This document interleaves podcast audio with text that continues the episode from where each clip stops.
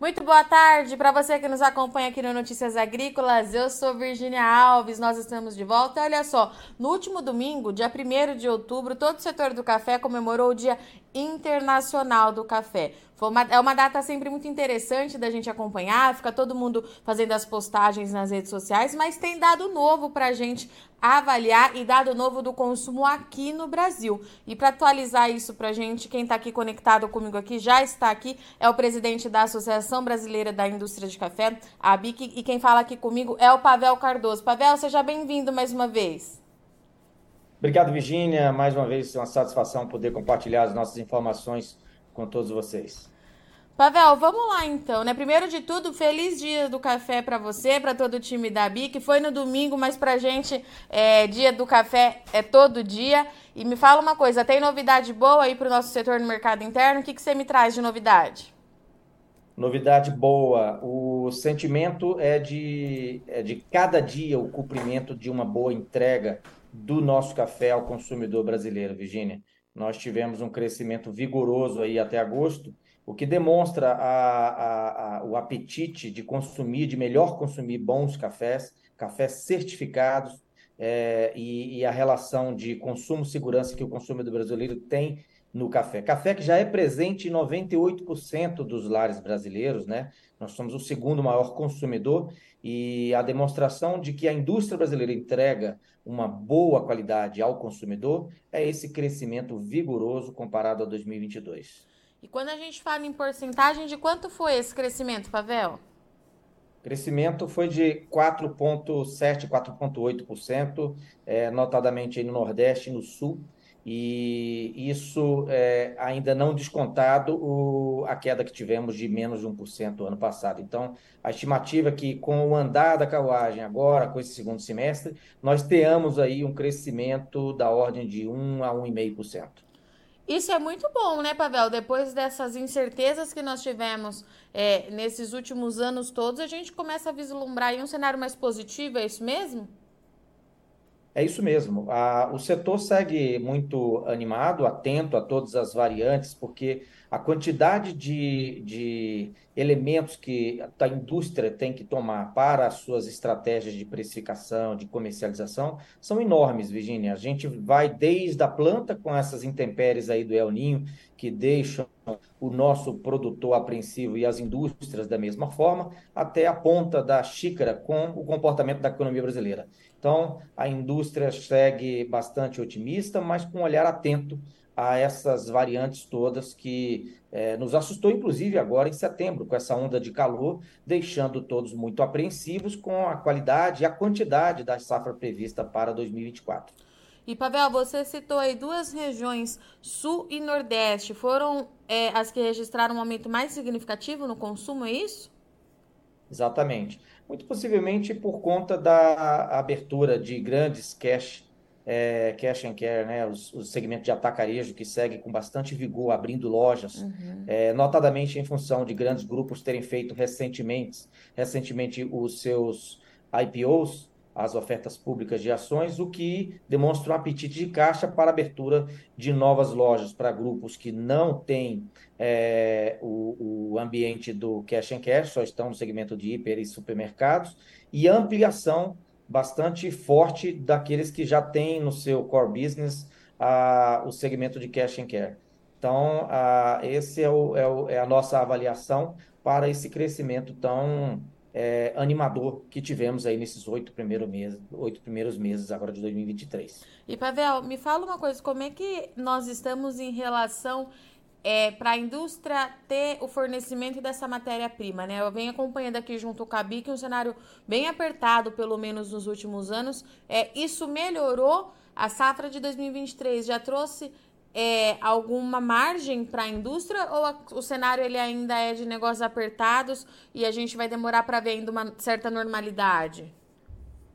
O mercado segue, segue, ainda muito apreensivo, né? Nós estamos falando que tudo se embaralhou ali naquela naquela geada de 21, seja no fornecimento, seja na flexibilidade, no momento ideal que cada produtor, comerciante de café tem para vender os seus lotes, seja mesmo para as indústrias. Essas estratégias de venda e compra normalmente se encaixam, têm alguma fluidez, mas quaisquer, quaisquer variantes como essa que nós tivemos agora em setembro, é, em que pese agosto temos, temos tido aí, é, temos tido uma variante positiva de é, chuvas e uma pré-florada bastante animadora, setembro voltou a travar bastante os negócios, porque o mercado indicou com a falta de chuvas uma preocupação com o tamanho e qualidade da safra, como a gente mencionou, para 2024, e isso é, retrai o, consumidor, o produtor para fazer as suas compras e a indústria atenta a, a, a a, a, dificuldade de repasses de novos preços ao trade, e, por consequência ao consumidor, se vê nesse momento reticente quando há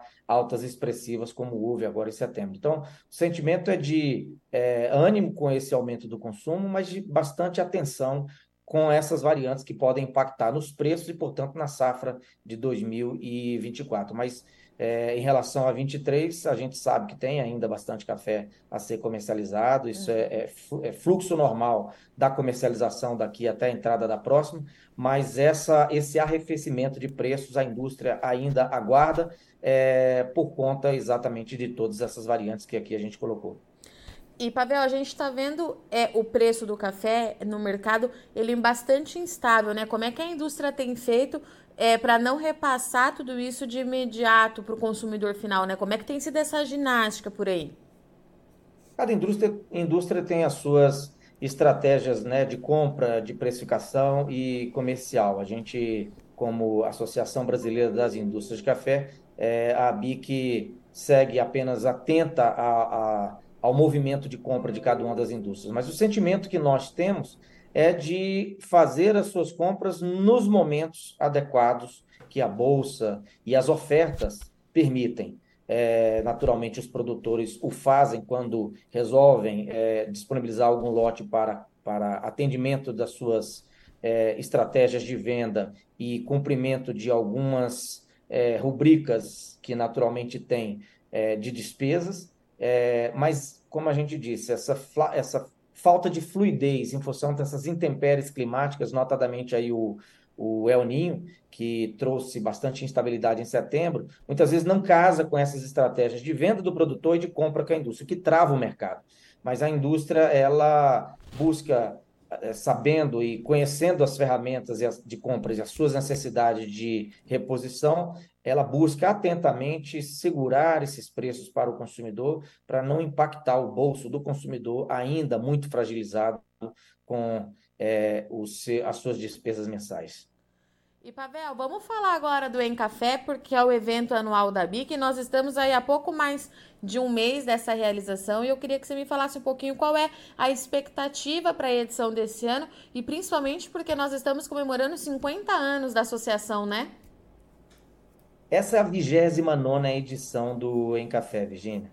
Você que está sempre conosco sabe da importância, da grandiosidade da, do, do Em Café para todo, para to, toda a categoria do café. Lá estão todas as entidades, toda, toda a indústria, é, equipamentos, tanto nacionais quanto grandes fornecedores internacionais de equipamentos de embalagens, inovações no segmento de café porcionados, é, além de todos os que estão envolvidos com o agronegócio, corretores, fornecedores, comerciantes, exportadores de café, é, enfim, é, temos um em café bastante animador e, como você colocou aí, é, já dando um teaser para o nosso telespectador, é, o, a 29 edição coincide com o aniversário de 50 anos da BIC.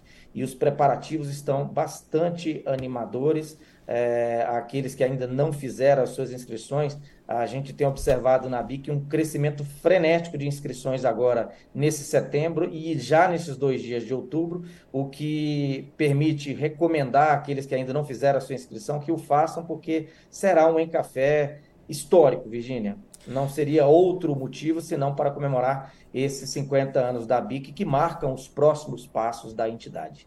E, Pavel, é interessante você mencionar é, que reúne todo o setor, para quem estiver nos assistindo e for produtor ou for de alguma outra algum outro elo da cadeia, entender que não é um evento que é focado só para a indústria do café, né, Pavel? A gente acaba debatendo ali de ponta a ponta tudo que envolve o café do Brasil, né? Sem dúvida, e por conta principalmente da portaria 570, que Sim. no ano que vem, em julho de 2024, nós teremos dois pontos no horizonte a serem observados e atentamente seguidos por todos, seja ela uma pequena indústria, ou uma grande indústria, ou os, os, os supermercadistas, ou os coffee lovers, quem tem uma cafeteria, quem é um produtor, industrializa o seu café, ficar muito atento a isso por conta dos dois pontos essenciais que vão entrar em vigor a partir de julho de 24, que são exatamente a rotulagem do, do café, a obrigatoriedade de se veicular na embalagem a, a questão da, da, predominância, ou se é 100% arábica ou robusta, e da nota mínima de qualidade global, é, como sendo 4,5. Então, temos boas novidades para dar esse direcionamento para as micro, médias e grandes indústrias e celebrar, né, Virginia? A gente tem um momento especial para fazer uma reflexão dos 50 anos que a entidade é, teve com desafios enormes e conquistados grandes êxitos até aqui, e uma demonstração bastante animadora do que serão os próximos 50 anos da BIC. Muito bom. Pavel, obrigada mais uma vez pela sua disponibilidade em achar um tempinho aí na sua agenda. É, muito obrigada pela parceria da BIC sempre junto aqui ao nosso time do Notícias Agrícolas e a gente se vê em breve. Muito obrigado a você, Virginia. Uma boa tarde a todos e nos falamos no Em Café. Portanto, então estivemos aqui com o Pavel Cardoso, presidente da ABIC, Associação Brasileira da Indústria de Café, que trouxe para a gente uma atualização e números interessantes e positivos aí para o consumo de café no Brasil. Mais um ano aí, ao que tudo indica, é, consumidor final mostrando que apesar das dificuldades é, enfim, que possam acontecer. Inflação, o consumo de café ele se mantém e a BIC projeta aí entre 1 e 1,5% é, de alta no consumo no mercado interno em comparação com o ano passado. O Pavel deixou um recado importante também porque está chegando aí a 29 edição do Em Café, que é o evento que acontece é, promovido pela ABIC, que tem como principal objetivo debater os desafios e oportunidades não só para a indústria do café, mas para esse mercado como um todo. E nesse ano tem um gostinho especial porque são 50 anos da BIC, a BIC que mudou de fato aí o mercado interno, vem fomentando demais o consumo aqui no mercado interno e a qualidade desse produto, a fim de garantir segurança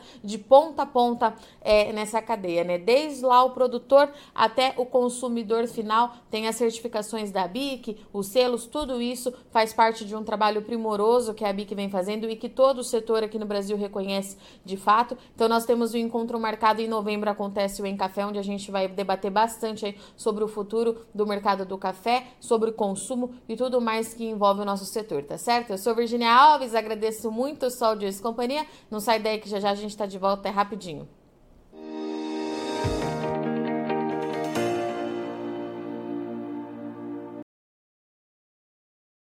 Participe das nossas mídias sociais no Facebook Notícias Agrícolas, no Instagram, arroba Notícias Agrícolas e em nosso Twitter, arroba Noteagri.